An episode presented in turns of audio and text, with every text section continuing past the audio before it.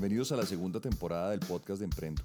En esta segunda temporada, nuestros invitados son aquellos emprendedores que aún en medio de la pandemia han crecido sus negocios y los han mantenido de tal manera que más que emprendedores son héroes, personas que nos van a ayudar a recuperar los empleos y a salvar la economía. Muy buenas tardes a todos, estamos nuevamente en el podcast de Emprendo. Yo soy Rafael Forero y hoy nuevamente con un invitado tremendamente especial. Estamos con Pablo Trujillo, el creador de Acción Fiduciaria, más conocido como el padre de la fiducia inmobiliaria en Colombia. Pablo, muy buenas tardes. Rafael, qué gusto estar contigo. Igualmente, Pablo, muchísimas gracias. Bueno, Pablo, empecemos por, por la historia principal. ¿Cómo fue eso de crear Acción Fiduciaria? ¿Cómo es la historia detrás de ese emprendimiento? Eh, pues Rafael, es una historia bastante larga. Eh, a mí me tocó todo el, el inicio del negocio fiduciario en Colombia cuando fundé la fiduciaria Scandia, eh, la cual manejé durante siete años. De ahí me retiré y me reuní con dos grupos muy importantes, la FES y de Lima, para fundar Alianza. Ahí estuve 17 años y en ese segundo emprendimiento ya tenía una pequeña participación que con el tiempo se convirtió en una participación importante, que finalmente después de mi retiro de alianza vendí y al mismo tiempo el Fogafín tenía el control sobre una fiduciaria que había quedado de la liquidación de la FES muy curiosamente me volví a encontrar con la FES en ese momento, eh, que la estaban vendiendo, adquirí esa participación del Fogafín y eso es hoy acción fiduciaria, de eso ya hace 16 años. Para los que no saben bien qué hace una fiduciaria, que de las personas que nos oyen, es, es uno de los vehículos más interesantes para alguien que quiere emprender, porque básicamente resuelve el problema de confianza entre dos partes. Dicho de otra manera, si yo quiero armar un proyecto y tengo una idea, pero la gente a la que le voy a vender el proyecto no me conoce, la fiduciaria es un gran vehículo para yo garantizarles o, digamos, reducirle el riesgo a un proyecto. Igualmente, del otro lado, el que está haciendo el emprendimiento tiene la tranquilidad de que las platas son bien habidas y que están llegando bancarizadas, digamos. Entonces, dicho esto, Pablo, me asalta una duda y es, ¿cómo fue ese paso de empleado a aprender a ser socio y después a ser emprendedor? Ya en lo personal, ¿cómo, cómo va matando uno esos miedos? Eh, en esto, Rafael, en el caso mío es un caso excepcional, porque fue un proceso. Es decir, yo paso de empleado a socio minoritario y de socio minoritario a socio mayoritario. Entonces es un proceso donde ya uno se iba acostumbrando. Sin embargo, ya cuando uno tiene su propio emprendimiento y tiene la responsabilidad. Yo diría que más que el miedo es una angustia por todas las responsabilidades que le caen a uno. Entonces se siente uno que pasó primera línea como cuando muere el padre. Entonces uno se siente grande y dice, uy, ahora me toca responder a mí por todo. No hay dónde ir a golpear a decir, por favor me ayuda, por favor no sé, nada. Si mucho tiene uno el consejo de los buenos amigos y, toca responder y contar con, con, todas las cosas que hay. Eh, pero yo diría que para el emprendedor normal, para el emprendedor que se lanza a hacer un emprendimiento, el, el camino es mucho más complicado, porque eh, en este caso yo tenía ya todo el conocimiento, los contactos, lo demás, pero el que se lanza a hacer un emprendimiento le toca cuidarse de la nómina, de los impuestos, de la contabilidad, de la cartera, de las ventas, de un montón de cosas en que normalmente ninguna facultad ni ninguna escuela lo enseña. Y en eso yo creo que hay una gigantesca deficiencia en la educación nuestra, eh, a la que en todos salimos de doctores, pero somos absolutos analfabetas. Yo, bueno, Debo, contarle a la audiencia que Pablo fue una de aquellas personas que, que, más me motivó a emprender por cuenta propia y, abandonar el empleo. Hay una frase que me gusta mucho de Pablo y es que alguna vez yo le decía que, que me demoré mucho saliendo del empleo para emprender y él me dijo que toma tiempo manejar los propios miedos y tomar confianza en sí mismo. No solamente eso es verdad, sino que definitivamente son muchos los tropiezos y, digamos, en el camino de empleado a, emprender, son muchas las angustias que después se traducen en, en, grandes cosas, pero que en el corto plazo son muy difíciles. Cuando, cuando usted nos cuenta su historia, Pablo, ¿usted cree que es mejor, digamos, emprender teniendo una rama y saltando a la otra o saltar al vacío, digamos, después de adquirir un conocimiento? Quiero decir con eso, eh, ¿es mejor estar de empleado y montar el negocio al lado o jugársela toda? Eh, eh, es decir, en, mayor parte de los casos, yo siempre digo que uno es mejor emprendedor si no tiene responsabilidades familiares. las responsabilidades familiares terminan siendo yo diría, la mayor angustia del emprendedor, porque tiene que llevar dinero a casa. Eh, y la nómina en eso le da una tranquilidad muy grande. Entonces, el mayor temor es, salgo de la nómina y de dónde voy a sacar para el mercado. Eh, cuando el emprendedor es joven y está solo, eh, ese temor no lo tiene y por lo tanto tiene una libertad más alta para poder emprender. Y la otra cosa es dependiendo del tipo de emprendimientos. Hay emprendimientos sencillos que reaccionan muy rápido y hay otros emprendimientos que son largos con grandes inversiones, en donde la angustia es mucho más alta, porque hay que tenerse mucha fe y mucha confianza, porque el resultado es diferido. Entonces, esto depende mucho de las condiciones personales, depende mucho del tipo de actividad en que se piense meter depende mucho de lo que va a necesitar como insumos para esa actividad que va a emprender. Hay unos que necesitan grandes capitales, hay otros que necesitan muchos contactos, hay otros que entran a competir contra grandes compañías, hay otros que, entran a competir en sectores muy maduros, en donde la pelea es mucho más difícil. Entonces, ahí el emprendedor eh, tiene que medir muchas cosas y esa es la gran dificultad de emprender, porque él tiene que mirar lo que, lo que necesita, a qué plazo va a conseguir el resultado, de dónde va a sacar los recursos, cómo lo va a hacer. Y eso, eh, en la mayor parte de los casos, es una soledad muy grande. Pablo, eso me lleva a la siguiente pregunta y es, tiene dos partes, digamos. La primera es, ¿cómo hizo acción para sobrevivir en estos tiempos de COVID? Y la segunda es, ¿cómo ve usted este, este periodo post-COVID para los que están pensando en emprender? A ver, la primera parte de la, de la sobrevivencia de acción en los tiempos COVID es, es un tema, eh, yo diría, en el caso de una fiduciaria sencillo, porque las fiduciarias tienen muchas actividades y muchas de esas son, se dan precisamente en la crisis, donde la gente pierde la confianza, donde queda cartera sin cobrar, donde quedan eh, eh, necesidades de capital que requieren garantías. Entonces ahí la fiduciaria se voltea y se vuelve una herramienta para solucionar los problemas en los cuales está el emprendedor. Sin embargo, no es el mejor negocio. Uno le va mucho mejor en el momento en que la economía está bollante, no en el momento en que la economía se deprime. Entonces, eh, en este caso, para acción, lo que ha sido es un ejercicio interesante de ir cambiando de actividades. Eh, y yo diría que en el caso de los demás eh, y sobre todo las personas que por alguna razón tuvieron que dejar sus negocios o están pensando volver a iniciar en esta etapa de reactivación, yo les daría un gran ánimo. Es decir, otra vez hay muchos espacios que quedaron vacíos. Otra vez hay la posibilidad de ubicarse en buenas locaciones porque están desocupadas.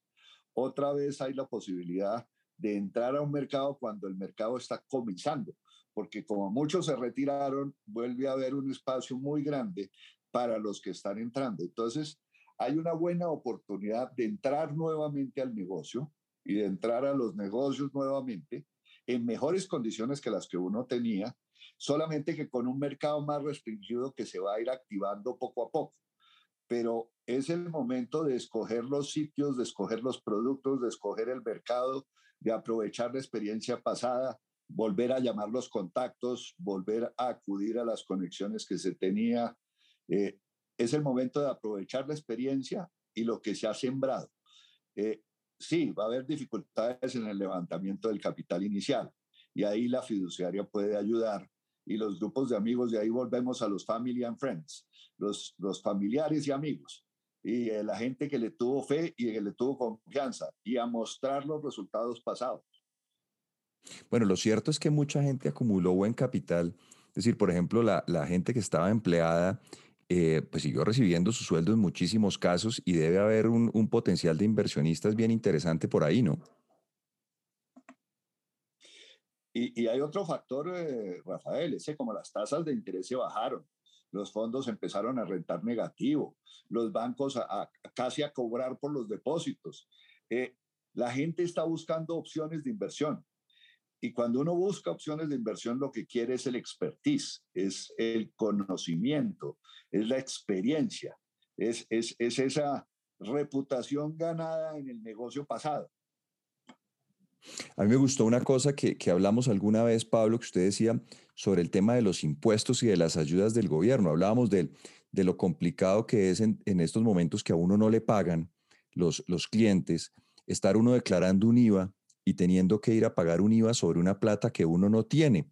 Y me gustó, me gustaría que compartiera un concepto suyo de cómo están diseñados los, los impuestos en Colombia que me pareció interesante.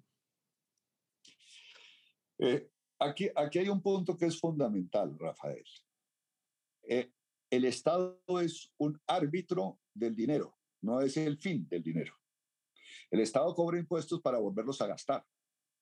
Entonces, siempre que se aumentan los impuestos, hay unos damnificados y unos beneficiados, porque si yo estoy del lado del gasto del Estado, yo voy a ser beneficiado. Si yo estoy del lado de los que pagan los impuestos y no tengo contratos con el Estado, voy a ser de los perjudicados.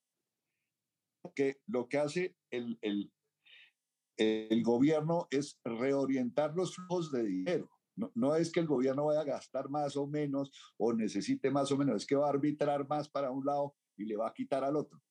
Entonces, cuando hablan de impuestos, en algunos países existen asociaciones de contribuyentes. Inclusive yo alcancé a fundar una en Colombia, que era básicamente para defender a los que pagan los impuestos y para hacer que todo el mundo contribuyera en forma equitativa y que el Estado gaste en forma eficiente. Eh, eso en Colombia es bastante complicado. Pero el, el, fondo del asunto es que el Congreso es el primero interesado siempre en aumentar los impuestos, porque ellos son parte del gasto y son además los que gastan.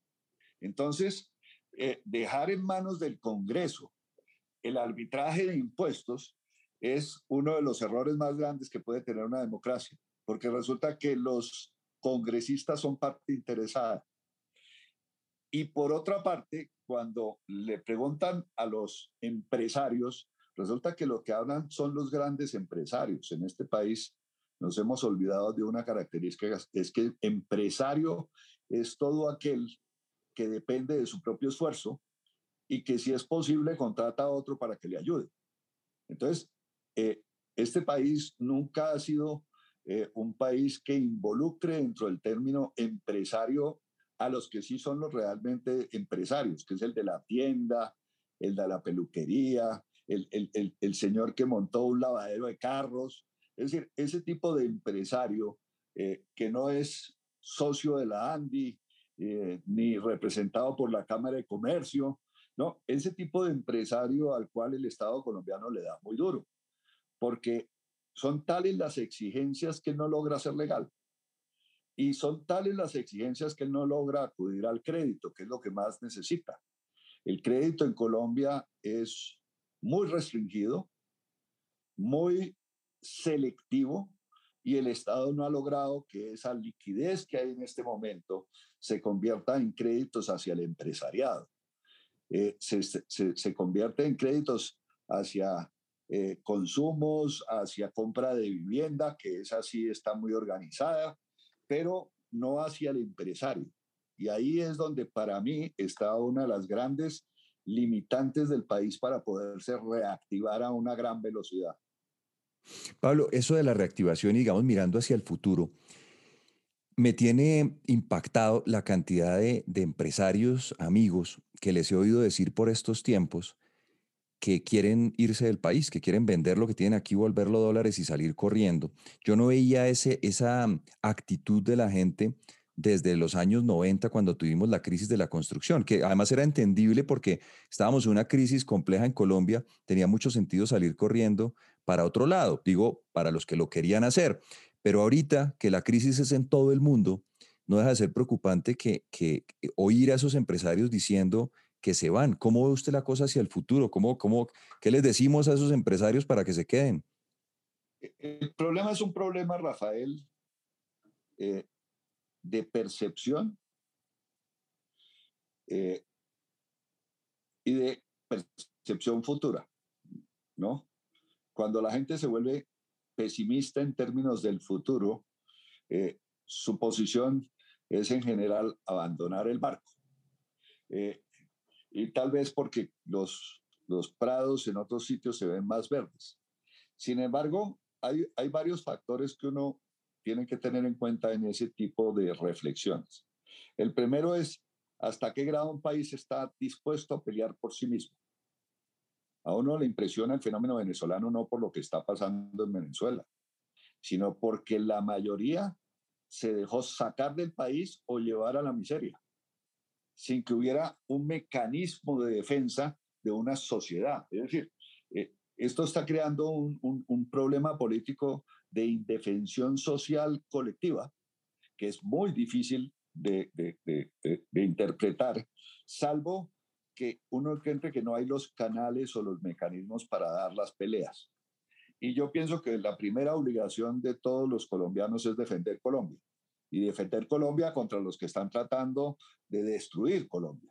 Eh, uno, uno tiene que en algún momento tomar actitudes proactivas de defensa y ahí, es lamentable que los que se supone son los representantes del pueblo, que es el Congreso, no esté en una posición proactiva de defensa del Estado, de, la disciplina, de la libertad bien interpretada, del respeto a los demás, del respeto a los derechos, de la, no destrucción de lo público porque es de todos. Eh, y ahí uno encuentra una sociedad tremendamente débil en su defensa, que es lo más preocupante que tiene Colombia. Y eso hace que muchos desistan y simplemente abandonen. Yo pienso que necesitamos mucha gente que haga exactamente lo contrario, que no desistamos y que vayamos a dar la pelea en los canales políticos que toca darla. Bueno, ahí le tengo dos preguntas. ¿Cuáles serían esos canales políticos, pero sobre todo, qué puede hacer uno desde el lado del emprendimiento? Porque finalmente uno siempre quedamos como en una situación en la que dependemos de los políticos.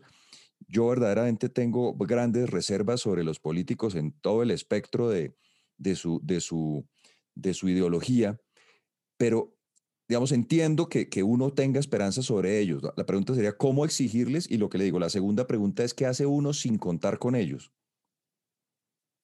Yo creo que un punto clave, eh, hay, hay una historia muy bonita de un colibrí que ante un incendio se llenaba el pico de agua y lo, lo echaba en el incendio. Y otro le dice, oye, ¿y usted está loco? ¿Cree que con eso va a pagar el incendio? Dice, no, pero hago mi pedacito. Entonces yo creo que todos tenemos que hacer nuestro pedacito y que si todos hacemos nuestro pedacito, logramos sacar las cosas al otro lado. Uno como empresario es parte de una comunidad, la empresa es una comunidad, la empresa es una, es una comunidad que es de todos, propiedad de todos es, un bien común. Las empresas no se debían destruir porque son un bien común. El Estado debía pelear y, y, flagelarse cada vez que desaparece una empresa. Porque al ser un bien común, el empresario está actuando sobre una comunidad. Y si uno actúa sobre esa pequeña comunidad, demostrando las cosas positivas que trae esa comunidad para todos sus miembros, incluidos los clientes, incluido el Estado a través del cual uno le paga impuestos al Estado incluida la actuación sobre cada una de las áreas en que la empresa esté influyendo. Eh, realmente yo creo que ese es el primer paso. Y el segundo paso es que a medida que uno es parte de una sociedad, en esa sociedad está conectado con otros miembros. Esto que tú haces, Rafael. Es decir, es conectar miembros de la comunidad con miembros de la comunidad para esparcir ideas y para defender ideas. Y eso yo pienso que es lo que tenemos que hacer, es ser proactivos en esparcir ideas, defender ideas y defender lo que hemos construido y hacerlo visible. Pablo, ¿será que justamente el problema es que con, esto, con este tema de la violencia que nos azotó, alguna vez le oía yo a un empresario decir que el gran, que el gran lío que se armó es que los empresarios nos salimos de la política? Es decir, sencillamente nos retiramos porque ya estaban bastante expuestos a los secuestros, a la extorsión, a mil cosas, como para además involucrarse en la política. ¿Será que lo que está faltando es que justamente la gente de empresa vuelva a, estar en política? Yo sí creo, Rafael, yo creo que el, ejercicio político es parte de una, una de las obligaciones que tiene todo miembro de una sociedad. Así cuando tú vives en una copropiedad que no te lo exigen, pero si no eres activo, la copropiedad se va cayendo y cae en manos de unos pocos que empiezan a hacer lo que les da la gana con el edificio. Eh, si, todos participan y están preocupados por el edificio, realmente llega a ser un excelente vividero. Eh, alguien me decía es que es muy curioso. Ustedes los colombianos viven de puertas para adentro uno va por una calle, la calle está hecha una porquería, se sube a un andén, el andén es un peligro. Eh, entra al edificio, el lobby es más o menos. Y entra al apartamento y tienen un señor apartamento organizado con todo. Eso no tiene balance. Es decir, eh, uno debía y tiene que preocuparse también por la calle. Interesantísimo, Pablo. Yo quisiera terminar con, con, un concepto que le he oído a Pablo y que me gustaría que, que compartiera con nosotros, y es la idea que él tiene de la responsabilidad social del emprendedor. Pablo ha sido, digamos, reiterativo en decir que la, que la, simple actividad empresarial ya es una actividad social importante. Y sobre todo, eh, me ha gustado mucho oírle a Pablo decir que la empresa primero es de los empleados, segundo es de los inversionistas y tercero es del, del creador o del, o del, o del mayoritario. ¿Cómo es eso, Pablo? No, eh, eh, es, es, una visión distinta a la que normalmente nos metemos en Colombia, en que se piensa que la, la, que la empresa es una manera en que alguien se aprovecha de la sociedad para sacar utilidades. La empresa dista totalmente de ser eso. Y cuando empiezan a, a decir, no, es que el aporte social de la empresa y yo tengo que hacer un balance social y tengo que demostrar que socialmente hago no sé qué, a mí me parece eso el mayor error del mundo, porque es que de por sí emplear gente, atender clientes, satisfacer necesidades, pagar impuestos, cumplir con las normas laborales, cumplir con las normas de seguridad, mejorar eh, eh, cada día el, futuro de las personas a través de capacitación, de, formación, de la posibilidad que tengan a ingresos más altos, a un mejor nivel de vida. Eso es para mí la mayor actividad social que se puede hacer. E, eso es lo que este país necesita en este momento. Y este país no, no defiende sus empresas como, como pequeñas unidades que tienen que subsistir para que la comunidad en, general tenga salud y esté saludable. Si nosotros no tuviéramos desempleo, no existiría pobreza. Y para tener empleo se necesitan empresarios.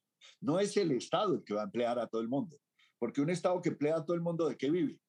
Es decir, son las empresas, los empresarios, los generadores de riqueza, los que sostienen toda la maquinaria y la reparten. Entonces, una sociedad con pleno empleo no puede ser pobre. Una sociedad con desempleo es por sí una sociedad pobre. Entonces, eh, esa, esa, defensa del emprendimiento, de la empresa, como un gran activo social y algo que debe ser promovido, sostenido y defendido, ha sido siempre mi gran planteamiento. Pues Pablo, qué maravilla hablar nuevamente, porque como siempre, con una visión tan optimista hacia el futuro y de, y de oportunidad, que es lo que siempre me ha impresionado de Pablo, esa, esa enseñanza de que en los momentos difíciles siempre está la oportunidad ahí pues yo le quiero agradecer de verdad por, por compartir con nosotros esta tarde lluviosa, Pablo. Pues Rafael, como siempre es un placer y, estar aquí contigo, más que un placer, es un honor porque sé el cuidado que le pones a tu podcast y a quienes invitan y la gente extraordinaria que has invitado. O sea que me siento muy honrado. Muchas gracias. No, Pablo, muchísimas gracias de verdad. Al contrario, nosotros muy honrados.